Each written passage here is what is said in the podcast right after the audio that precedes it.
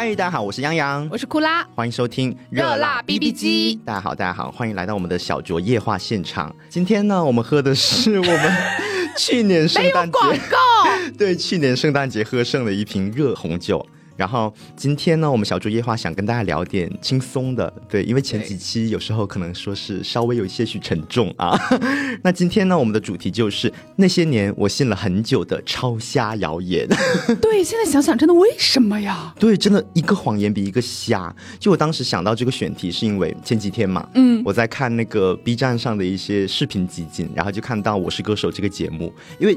早年间，我特别特别喜欢看这个节目。我也是，我突然觉得我们之间好像没有代沟了。我们之间当然是没有代沟的，对我们都是二十几岁。然后我看的是他的高音集锦，然后其中就有一位歌手，我当时听他唱歌，我就一下子回想起来，我很小很小的时候看那个《同一首歌》这个综艺。哦，对，这俩确实是特别火。对你也有看那个综艺吧？有有有。对我们俩就是没有代沟啊。然后当时呢，那个歌手就经常出现在那档综艺上。谁呀？名字不能说吗？可以说吗？应该可以吧。好，那就是维维。哇，我脑袋中立刻就浮现出他的那个古铜色那种皮肤的质感非常好，像巧克力一样。对，其实很健康，很健康的小麦色。然后他应该经常穿的一个战袍是那个玫红色的芭比粉的那个，对不对？对。然后他当时就是在同一首歌上面经常唱《亚洲雄风》这首歌，大放异彩。对我超喜欢，大放异彩。然后当时我还很小嘛，大概五岁六岁这个阶段吧。然后当时我看他们还没说代沟。然后当时我在看的时候，我就很怎么说呢，有点诧异，因为很少在荧幕上面看到肤色这么健康的哦，对对对，形象对。然后当时我就问我爸，我说：“呃，爸爸，为什么这个歌手的肤色就这么深呐？这样子？”然后我爸大放厥词，他骗我，他说：“因为他劳改啊，但是他说他坐过牢，他是劳改犯来的。哎，他说他在里面很辛苦，经常日晒风吹，所以很黑。” 人家里面的作息比我们外面健康多了，好吗？对呀，这其实之间并没有必然的联系，但是我爸就这么讲，然后我也就是轻信他的谣言。你爸是不是恨自己得不到他呀？为什么要污蔑人家？对，然后我就信了很多很多年，直到后来我看《我是歌手》这个节目，我都还一直以为他是劳改出来的，对他就是洗心革面，你知道吗？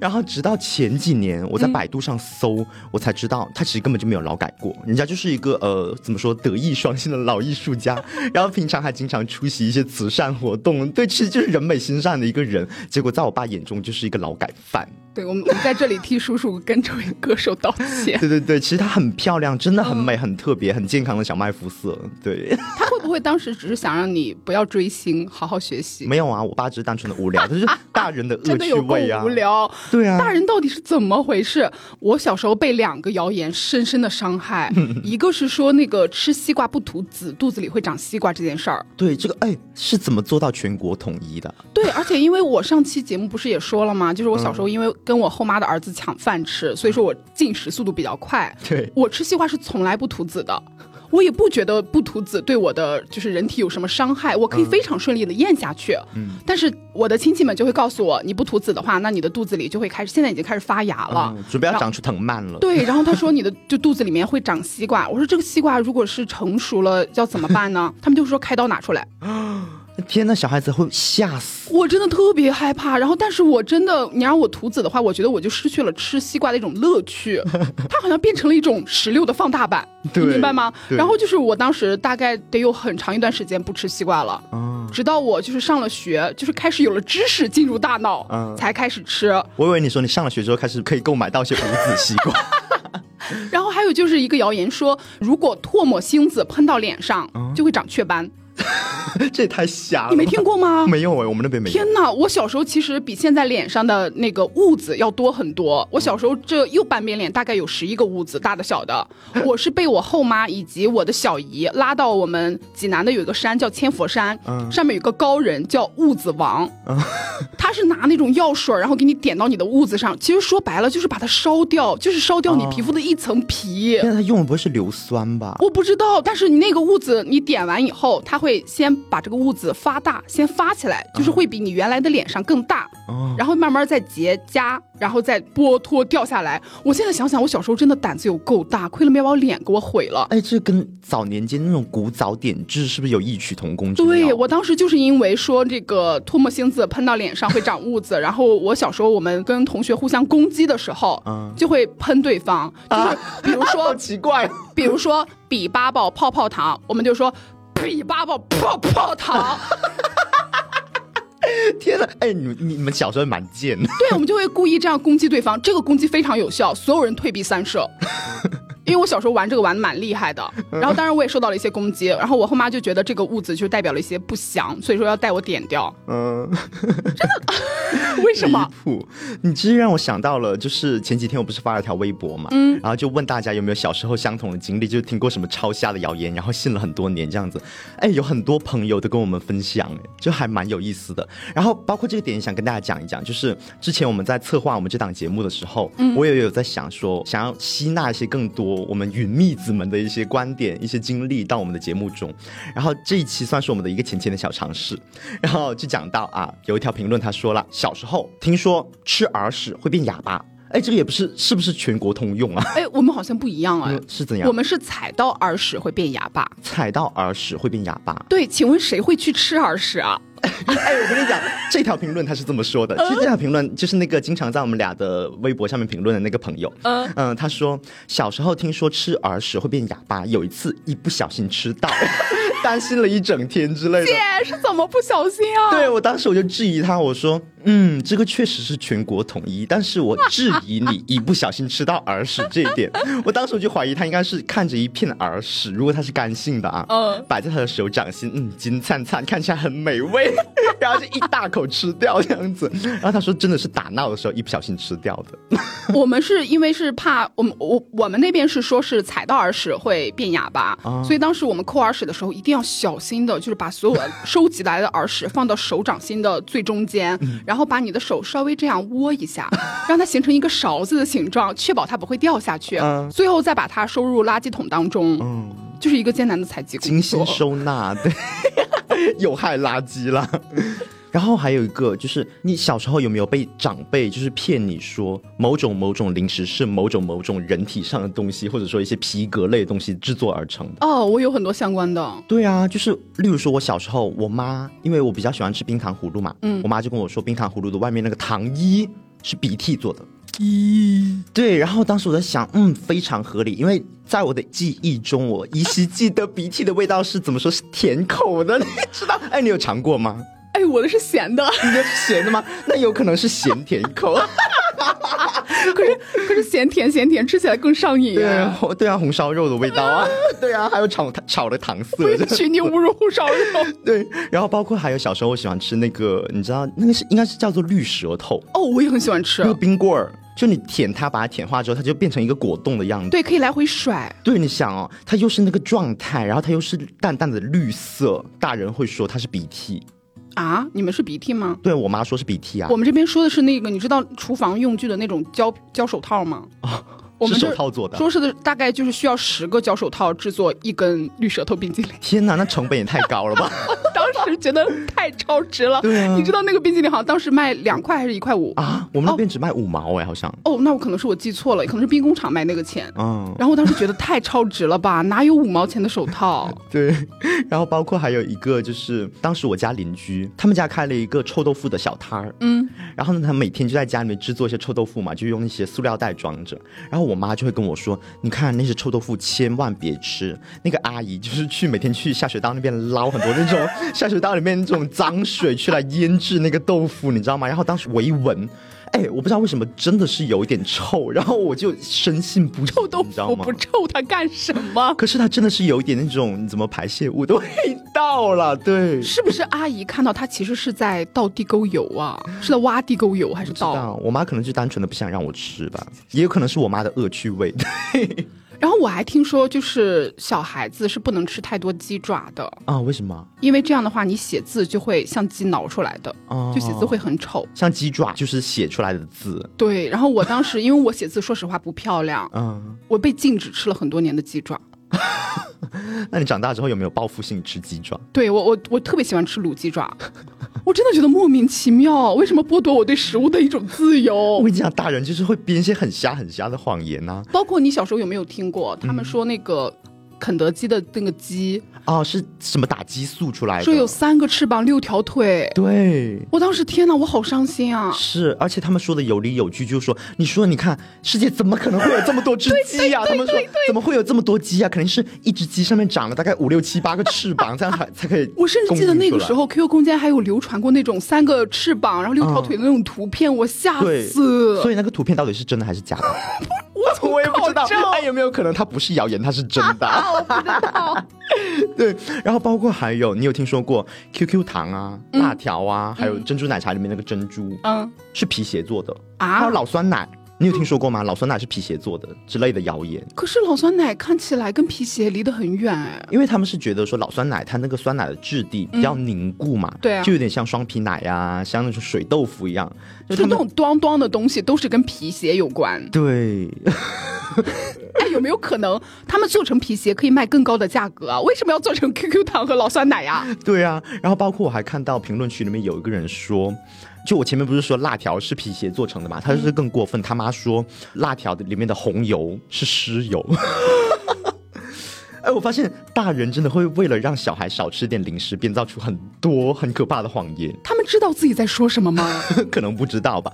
然后我小时候我也不知道啊，所以我会轻信他们的谣言，但是呢又碍于说辣条实在是太好吃，对啊，就会一边害怕一边吃啊，说皮鞋，哎，皮鞋吃吧吃吧，这样子狂吃，大吃特吃，好好笑。大人就是会这样啊，就一方面又劝你不要吃零食，编造出一些谎言来骗你，但是有时候他们也会为了让你吃下一些饭，吃下一些肉而编造出一些谎言。例如我妈，就小时候我可能年纪比较小的时候，不是特别喜欢吃肉，哦，然后我妈就指着那盘菜斩钉截铁的说它是天鹅肉。天鹅肉，对，然后我想，哇，天鹅从来没有吃过，应该很美味吧？我就大吃特吃。后来不好意思，我只想到那句名言，什么癞蛤蟆想吃天鹅肉吗？你想骂我妈 想很久了吧？不是阿姨为什么说是天鹅肉啊因？为天鹅很美啊，而且就是人类也很鲜少能够吃到天鹅肉。可是我觉得很残忍。如果如果大人骗我说这是唐僧肉，我会想要尝试。哎，我妈也骗过，是它是唐僧肉这样子，但是应该是很小很小的时候。所以你吃了吗？我吃了呀，就是鸡肉啊，很鲜美。对啊，我妈那个汤头就弄得很鲜。然后包括评论区也有人说，就是小时候爸妈好像说，为了劝他吃鱼，就跟他说吃了鱼头之后你就会游泳，然后你吃了鸡，你就会唱歌啊，闻鸡起舞。鸡我可以理解，但吃了鱼骗小孩子说会游泳，不会很危险吗？如果他接着找一个小溪，找一个食堂去试试怎么办？那、你说的也是，其实我觉得有时候父母他们这些谎言，有时候真的会弄巧成拙。真的瞎说八道哎！我我小时候就是我二姑跟我说，嗯吃鸡皮你的身上会长鸡皮。啊，但是我们很多人身上其实都有所谓的那种鸡皮组织嘛，对，有时候鸡皮疙瘩起来。对，然后那个其实我们现在也有很多那种什么护肤品，就是抹身体乳的，是去那个的嘛。啊啊啊！然后那个时候我身上确实也有，嗯，我非常热爱吃鸡皮。你觉得是吃出来的吗？对，我就觉得，哎呀，我那我那时候是真的对大人所说的话肃然起敬，嗯，吃啥补啥了。我就觉得，嗯，不能再叛逆了，要听话。我已经遭受到我遭受的报应了。对，以后那鸡皮长到我脸上该怎么办？呀，我当时真的超级担心。但是鸡皮的美味也是其他部位没有办法提供的。嗯，荒谬。你说的这个吃鸡皮长鸡皮这个点呢，就让我想到，就是我小时候还听过很多父母造的谣，就是造的一些关于身体方面功效的一些谣，例如说，啥？就是我小学的时候有一段时间，我妈不知道她从哪里听来一个谣言，就是说穿高跟鞋，嗯，外八字散步可以减肥。天呀，我脑袋里就是咱阿姨已经对，走起来了。那个画面，对。然后那段时间，我妈就真的会每天晚饭吃完饭，大概六点钟吃饭吧，然后七点多的时候，是不是差不多消食消的差不多了，就开始跟她附近的街坊邻居那帮姐妹们在夕阳西下，你知道，昏黄的天空很唯美，然后她们几个姐妹就穿着高跟鞋，外八字，就在一条线上，在我们家门口走来走去，走来走去，真的很荒谬那个画面，就真的很像那种老年夕阳红那种走秀团，你知道吗？但是是我有点不舍得嘲笑他们哎，我觉得他们好努力。对他们很努力，就我妈她对身材的管理很夸张，你知道吗？我妈现在每天晚上吃什么紫薯啊、粗粮啊之类的，她对自己的身材管理很苛刻。但是她现在有反应过来，当年的那个是谣言吗？啊，我不知道她有没有反应过来。我希望她永远不知道这件事，不然她应该会觉得自己前功尽弃，有点心酸。对啊。然后包括还有一个点，就是我妈当时告诉我说，就我小学的时候不是近视嘛，嗯，刚开始假性近视的时候，我妈就跟我说了，她说，据说啊，我们在那个日出时分还有日落时分的时候，盯着那个微弱的太阳看，嗯，可以治疗近视啊。我听我我听的是相反的，是什么？就是你盯着太阳看，你就是太阳会灼伤你的眼睛。你盯着那种热烈正午的太阳看，当然会灼伤你的眼睛啊。但是我妈她说了啊，是刚要日出，然后准备日落的时候，很昏黄的那个日光，嗯，然后然后那段时间我就很怕自己近视嘛，然后我就开始在日出日落时分去盯着太阳看，然后有时候那个时间把控的不是特别好，那实际上你刚日出或者说日落的时候，其实阳光也还是蛮强烈的，对那个紫外线照射，其实眼睛还蛮痛的。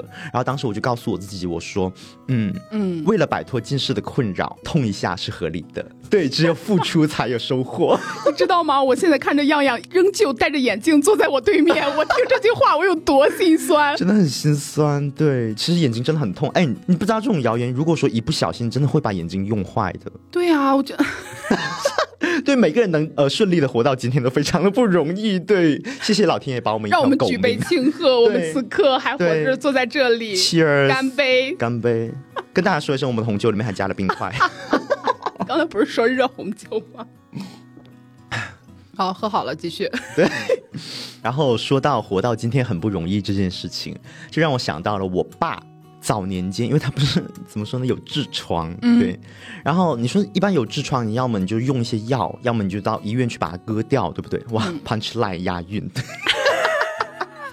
然后，但是我爸他就不信这些专业的医疗手段。他非得要去找一些村里面的一些赤脚医生，然后组队，就是跟他那些亲朋好友认识的朋友，就是大家也有共同的疾病，大家共同都长了痔疮的人，去村里面找那个赤脚医生，去打针，在那个部位打针，对，是扎是扎在那个花上吗？对，给你的痔疮来一针。天哪，很可怕，对，超级可怕，因为剧痛吗？很早年间，我爸他后来跟我说是剧痛了，对。总之，他就说，后来就是那一针下去之后，嗯，他的痔疮就会慢慢的坏死，还是怎么样，然后就会自己脱落掉。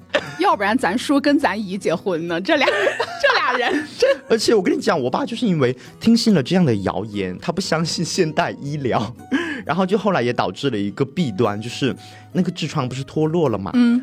你说一般人他们去正规的医院做痔疮手术的话，据说啊，我不知道，反正我没做过这样手术。如果有做过的朋友，可以在评论区告诉我们。就是做完手术之后，它会有个扩肛的过程，因为你毕竟那是有个伤口嘛。嗯。如果它愈合起来没愈合好的话，你的肛门就会变得很小，那你往后的日子你排便可能就会出现一些问题。哦。我爸就是如此。天哪！我爸就是如此，他后来他肛门变小了。我爸就是跟我说啊，好后悔啊，说现在对现在吃饭都不敢吃些太硬的肉，都不敢吃太大块的。天哪！对不起爸爸，我真的很有损功德，但是真的很好笑。我爸自己跟我讲说，他也笑得肚子痛。那好了，反正父母骗我们的同时，有时候也有点骗到了自己。对。然后还有一个评论区的人说，他小时候被羊辣子蛰了。你知道什么是羊辣子吗？就毛毛虫嘛。对，然后有毛的那种。对，然后他蛰了以后就是又红又痒，有点难受。然后家里人那边就说，只需要把那个羊辣子捉过来，然后把它捣捣碎，捣成肉泥。对，肉酱。然后敷在这个地方就能变好。嗯，以毒攻毒吗？对，就是好像只要消灭了这个源头，然后其他的就会不不治而愈。嗯，结果他那个地方肿的更厉害了。对啊，肯定会泛红啊，因为他好像我记得我好像也有看到那条评论，因为我百度过，嗯，好像说确实 确实是有一个这样的功效可以这么做的。嗯，但是因为它就算捣碎了，但是它那个上面的毛还在。哦，是要去除毛是吗？对，应该是吧。对不起啊，我没有在散播谣言的意思。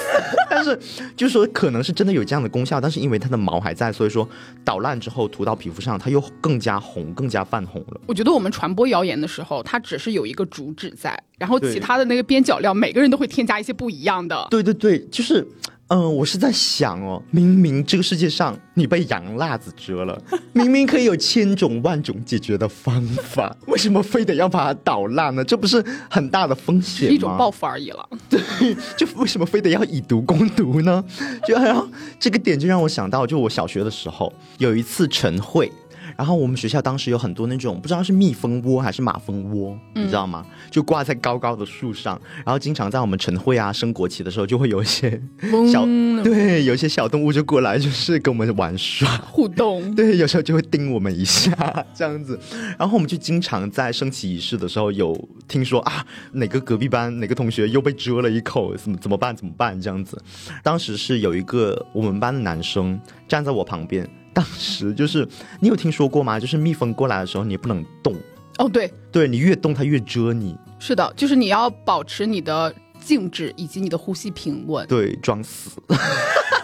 哎，好像确实是装死哎。对，然后那个男生也是一动不动，虽然说紧张死了，对，豆大的汗珠子就要从额头滑落，然后他不动，但是他不动了之后，还是照样蛰了他一口。蜜蜂说：“方便我瞄准是吧？” 对。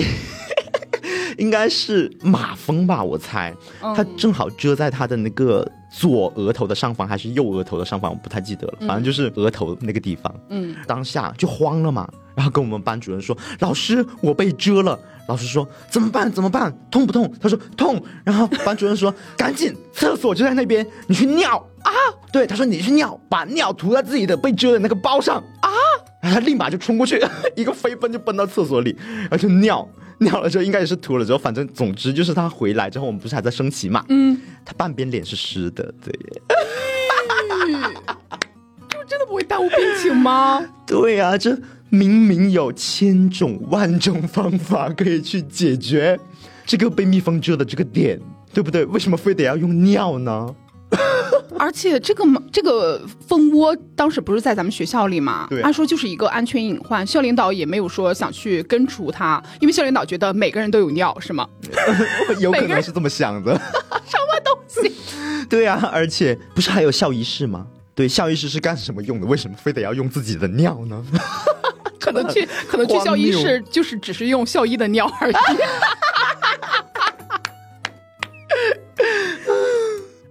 然后这就让我想到了，听众还有一个故事，是筷子掉到了地上要挨打哦。对，他说他二十二岁了，自己的筷子掉到地上，还会请求周围的人打他一下。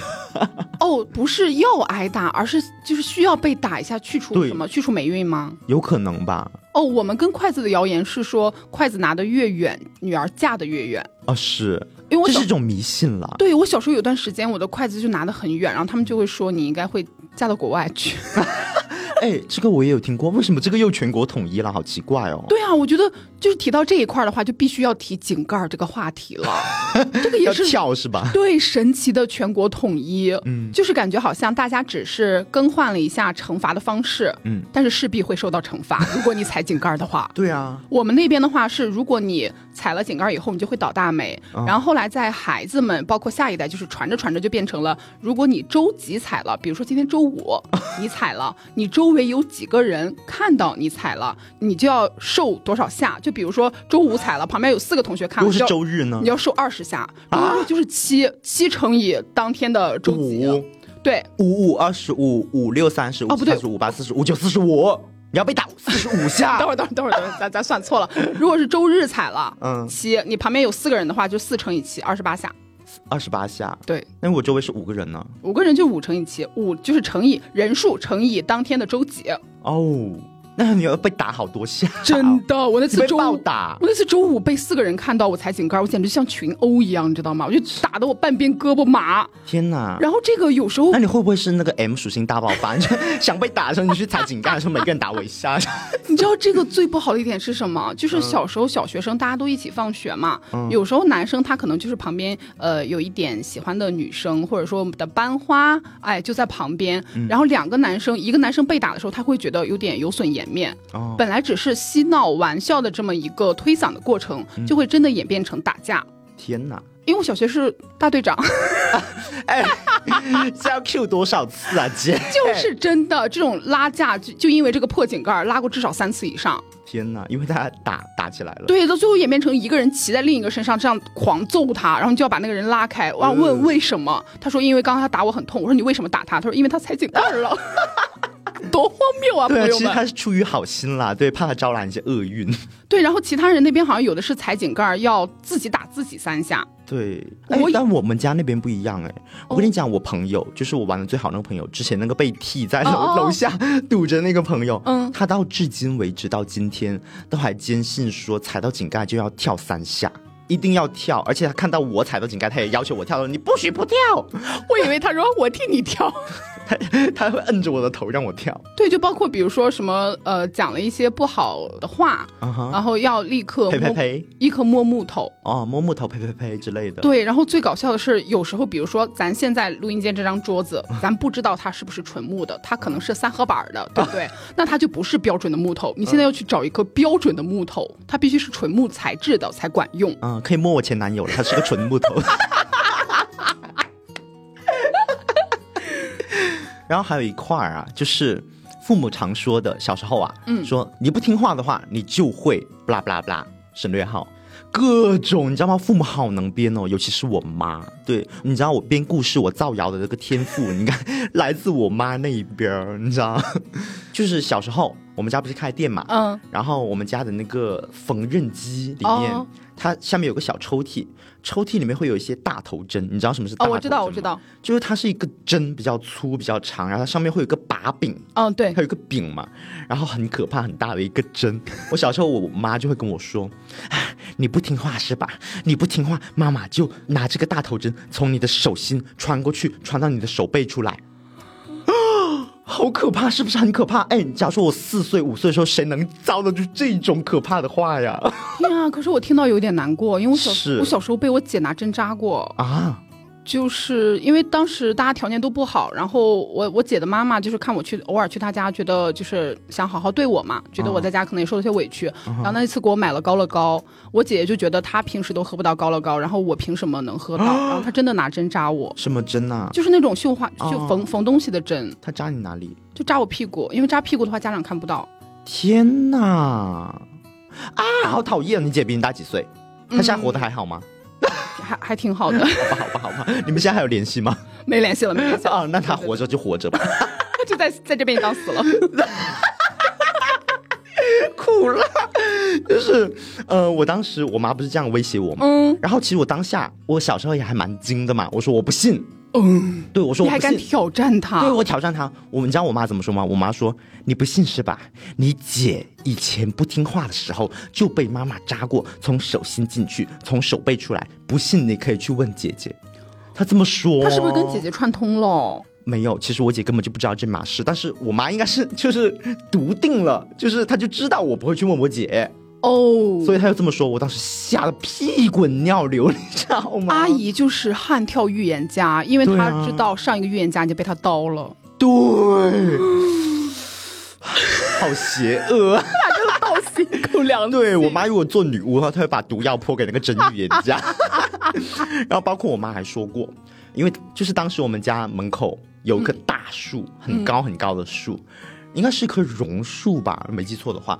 然后我不听话的时候，我妈就会说：“你不听话，妈妈就会把你绑到树上，就是树顶上，然后让你三天三夜不能吃饭，不能睡觉。”天啊，很可怕！然后你知道我我妈妈为什么要像对待敌人一样对待你啊？因为可能他们就是想要呃制造一个谎言，让我们听话，然后一蹴而就。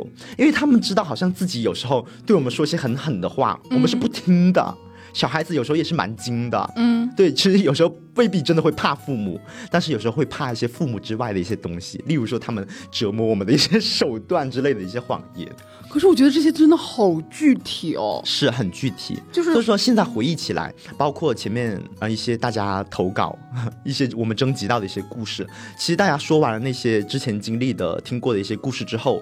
后缀都是当时真的好害怕，一天一夜没敢睡觉之类的。然后第二天早上就起来照着镜子，什么什么很害怕自己变了个模样，都是这样子。对，对，我小时候我我不知道大家有没有看过一个关于绣花鞋的一个间谍的这种呃电视剧，嗯哼，嗯里面就是有什么一双绣花鞋，什么双枪老双枪老太婆之类的。啊，啊哈，然后我就很害怕绣花鞋这个东西。然后我家里人会骗我，他说如果你不听话的话，你今天晚上睡着的时候就会有一双绣花鞋出现在你的床头。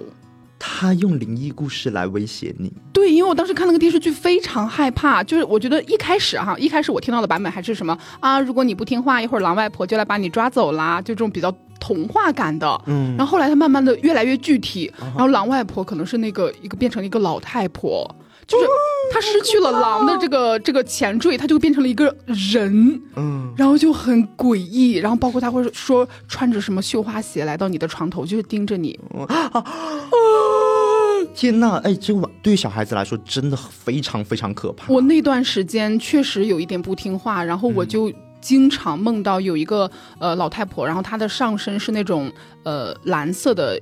布料的衣服，然后有一个红色的头巾围在头上，然后一直拄着拐棍追我。他虽然拄着拐，但是我跑多快，他跑多快，他永远追不上我，但是他跟我跑的频率永远一样，天呐，这是黑暗童话啊！真的好吓人。天呐，等会儿我先把刚刚刚那个故事说完。就是我妈不是跟我说，她把我吊在树上嘛，嗯，然后我当时其实我小时候是一个非常听话的小孩儿，真的很听话，那为什么这样吓你啊？因为可能偶尔还是会不听话一下下。然后我妈不是跟我说，不听话就会被吊到树上嘛，三天三夜不让你吃饭，不让你睡觉三，天三夜，三更半夜。然后嘞，然后当天晚上，我大概四五岁，嗯，我直接做噩梦。我到今天我都还记得那个噩梦，因为印象太深了，就是我真的记得很清楚。我真的就是第一视角就在那棵树上往下看，叫天天不应，叫地地不灵。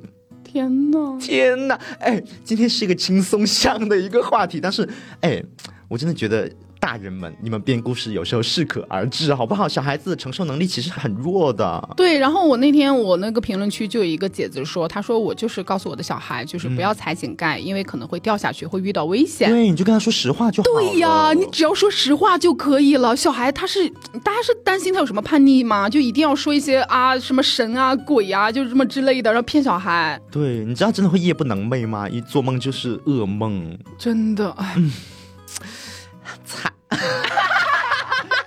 对，等一下，我还有一个，我妈，嗯，我妈这个编故事大王又来了啊！我妈小时候会说，因为我老家那边是喀斯特地貌啊，然后我们那边就会有很多石山，啊你知，道吧？知道然。后石山，你看过去一马平川上面，它就会在最远处矗立起来几座山，嗯然后石山上面是有洞的，哦，对，你会看到一两个、三个在那个呃山顶的那个地方，然后我妈就会指着那个山洞里面说：“你看，你不听话，你就会被野人抓到洞里面去，爸爸妈妈找不到你，因为只有野人能上到那个洞里，我们人是上不去的。”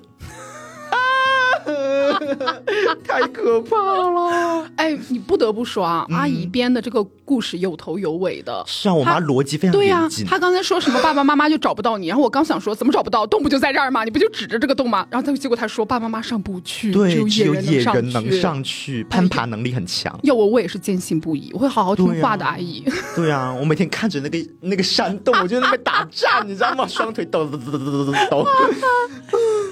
然后还有一个就是你刚刚说的那个被狼外婆抓走类似的，嗯就是小时候其实我们对乞丐没有什么概念，父母说什么他就是什么了。嗯嗯那其实我不知道你那边怎么样，也不知道大家怎么样。反正我爸妈这边，我长辈这边会说乞丐是一个超级作恶的一个角色。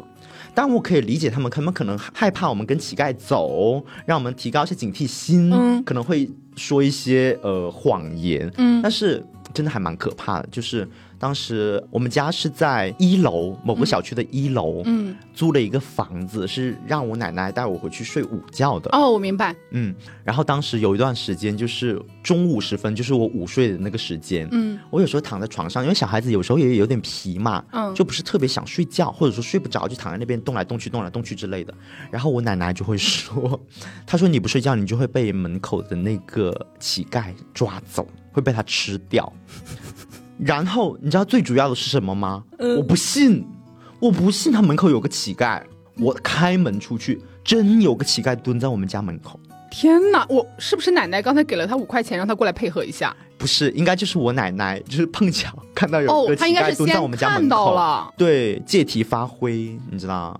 真是。每哎，我们家每个人都是编故事大王哎，我当时怕的要死，因为那个乞丐其实应该就是坐在那边，可能吃吃喝喝，嗯嗯嗯一些捡来的一些吃食，但是我看到我真吓得屁滚尿流。那我现在很担心你今后节目的风评哎，因为大家会觉得你出自编故事大王，以后你的故事都是编的。哎，我才不细的编故事，大家知道哎，你们知道编一个故事有多难吗？之前有人说我编故事，我就已经俩工了，哎，就是因为我之前上凹凸的时候，我说那个避孕套、避孕带那个事情。避孕带这个点，我跟你讲，如果不是我真实经历过，我根本就编不出来这么精彩的故事。哎对，有些大家觉得很奇葩的一些故事，它是因为真实发生过这么奇葩，我们才讲。就是如果以我们的脑子，以我们的脑容量，编不出那么完美的故事。对，其实我们脑子也其实也没有很清醒，对，没有这么聪明啦，大家高估我们了。既然讲到了父母长辈给我们制造的这些有毒的谎言呢、嗯、我们就来盘一盘，还有一个大趴是关于性教育方面的。嗯，我觉得东亚或者说我们中国，应该大部分家庭都有听过性教育方面的一些谎言吧？对，就比如说，呃，孩子是怎么出来的？对，你你父母是怎么回答你的？我们这边就是说是从垃圾桶里捡的，啊并且他会说明就是你小学那个倒数第三个垃圾桶里面捡的你，对，而且是在一个雨夜。真的太详细了，对，因为因为详细，所以说深信不疑。对啊，你知道我妈怎么说的吗？嗯我妈说的是是某某超市的某某的那个卖猪肉铺子上面的那个货架上面挂着我，我妈把我选购下来的。天啊是不是说我们一样是小猪仔？就是她说我是一扇大概排骨。挂在那边，然后我妈就把我买下，然后你知道吗？我妈这时候她又会威胁我啦，嗯，她说你不听话的，妈妈就把你退货。我这边也是，如果你不听话的话，就再把你放回倒数第三个垃圾桶里去。对啊，然后你知道每一次你知道去超市其实应该是一个幸福快乐选购，嗯、买一些自己自己喜欢的零食的时光。但是我每次路过那个猪肉的那个区域嘛，嗯我就很害怕，我都不敢看那边，我怕我妈把我退货。小时候怕被妈妈退货，长大之后怕被男人退货。这就是我们的人生。对，然后我这边的话，我觉得这个，哎，讲出来我怕有一点气氛会低沉。嗯哼。但是我真的小时候有一点被他困扰到，就是我你真的要大胆说，大家也要理解我们的节目，我们不是一个 大胆逼逼热辣发言的节目。对，对我小时候，因为我是重组家庭嘛，然后我后妈带了个儿子来，呃，我的姑姑们经常在过年过节等等时候来到我家，他们就告诉我，呃，你长大是要嫁给你后妈的儿子的。啊，因为当时我爸就是一个普通的职工，然后我后妈是打一些零工，后来也不上班了嘛，然后就说家里也没什么钱，这一套房子还是靠我奶奶的工分儿排队才能买到的，所以说一是没有钱给我后妈的儿子让他去娶媳妇儿，二是也没有办法给我攒嫁妆，这样的话两份钱就都省了，大家还能亲上加亲。天哪！我现在想起这段话是非常恶心的，就是恶心到有点就是想要反胃的那种感觉。因为我后来有被我后妈的儿子猥亵，但是当时还没有猥亵的这个概念，只是觉得我在跟哥哥玩儿，哦、那种感觉。因为小时候没有这个概念。对，对然后我不知道他们为什么要讲这种谣言，他们可能觉得蛮有趣的。因为说实话，我姑姑们跟我后妈的关系也不好，他们也是平时也是剑拔弩张的。但是在我爸面前，大家要演一下妯娌啊，关系很亲近呀，就那种感觉。然后就会讲这种话来，就是迷惑我。我当我当时就是觉得，嗯他比你大几岁啊？嗯、呃反正就是我属鸡，他属羊，啊，那应该就是两岁。两三岁吧，可能也没，反正没有没有大很多。嗯，对，所以当时我就觉得，哎呀，就那时候也没有童养媳的概念，就觉得好像嗯就心里有点别扭，有听到这话有点难受。嗯，嗯，然后当时也，其实当时因为家里的条件确实是那样，嗯确实有一点对这个话有点深信不疑。但是你知道吗？因为我哥当时他后来不是有点非主流嘛，然后他当时谈了，同时谈了四个女朋友，啊，然后包网恋吗？对，就是有有两个是网恋，有两个是呃现实中的，一个是他们村里的，一个是他学校里的。然后当时我还想，嗯，那我要排第五了。啊，哎，当时你们大概是几岁啊？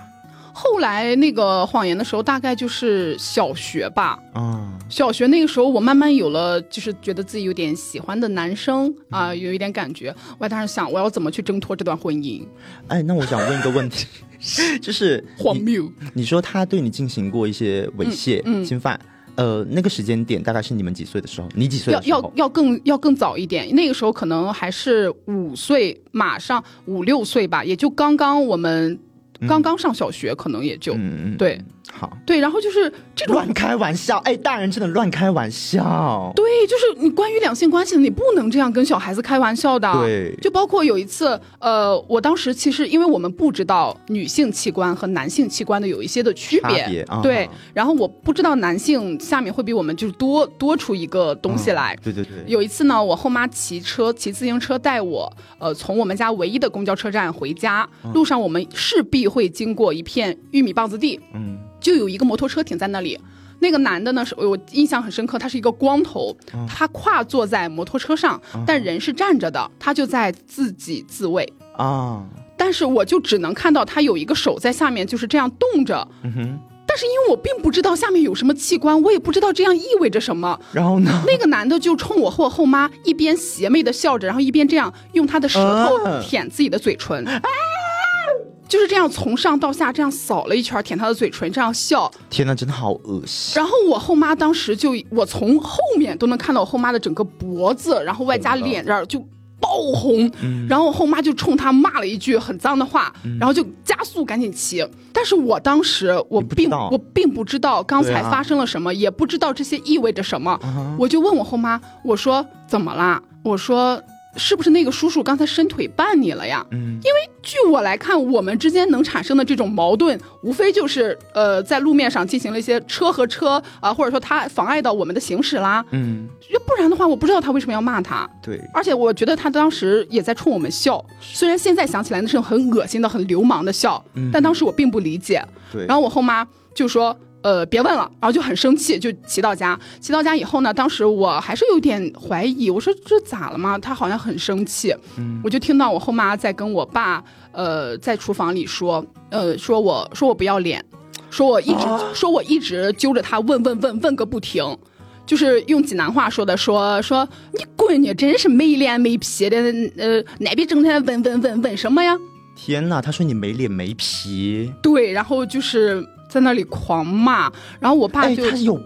这这，哎，他为什么要把这个事情的罪魁祸首推到你的头上啊？就是在他的形容里，我好像对那个很期待，就是我好像很。嗯很想让他很想通过他的口来告诉我是什么，但是是因为我不知道。嗯，其实我觉得这是一种非常常见的心理，就是很多人在遭受性侵害之后，嗯，会把罪名加在自己或者说受害方的头上。对呀、就是如果比如说我知道的话，那是不是我跟你一起，我们受到了一种莫名的一种骚扰？对，对吧其实这也算是一种性侵害的，因为你知道性侵害这个词，它的定义非常非常广泛，嗯。它不仅是包括性侵。我们常说的那种嗯。强奸，嗯。它也包括很多很多种，甚至是你刚刚说的那种在公共场合或者说对着一些不认识的人，嗯。呃，录音，哦嗯、都是性侵害的一种。所以说，其实你和你妈，其实，在当时那个情景下，你们俩都是遭受到了性侵害的。对，然后就是包括我从那以后啊，呃，我后妈会经常，比如说我跟我们班的男生我们在玩警察抓小偷，那无非就是一方跑一方追嘛。嗯，然后我跑过我们家楼下的时候，我后妈就会说，也是说我没脸没皮，说我跟男生整天追逐打闹，包括她带我去参加我们呃邻居的孩子的婚礼，然后在婚礼上有一个男性服务员递给了我一个婚礼用过的一个气球，因为不用了，可以给我玩儿。然后我当时就说谢谢哥哥。然后我后妈回家跟我爸学，就是还是说我没脸没皮不害臊，就是见到男人走不动路，就他学的我的声音是谢谢哥哥。就那种的，就是从此以后我没有办法，我不知道我跟男性应该怎样的正常相处，什么是两性之间的正常相处，做什么才不丢脸，才是不没脸没皮的。天呐，你后妈真的，哎，就是我我并不想把这个节目变成一个喷我后妈的节目，但是确实是他就是个恶人，对，你可以喷。但是两性上，两性教育上，嗯，我真的被这两件事情困扰了非常非常久。嗯哼，而且你后妈其实说白了，她就是对你进行了很多很多的荡妇羞辱。对，而且当时你还是只是一个小孩儿，你根本就不知道，你根本就没有什么概念。对我很多很多年都觉得她说的是对的，我甚至就是为自己感到羞愧。嗯，操。今天这期节目我已经是爆了两次粗口了，对不起啊，大家没忍住。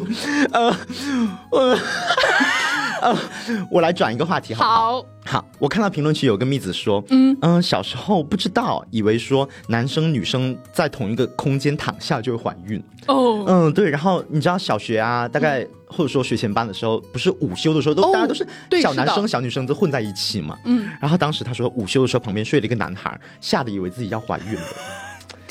对，因为他好像，如果我没记错的话，他应该是说是他爸妈告诉他的，对，以为说男生女生在同一个空间里躺下就会怀孕。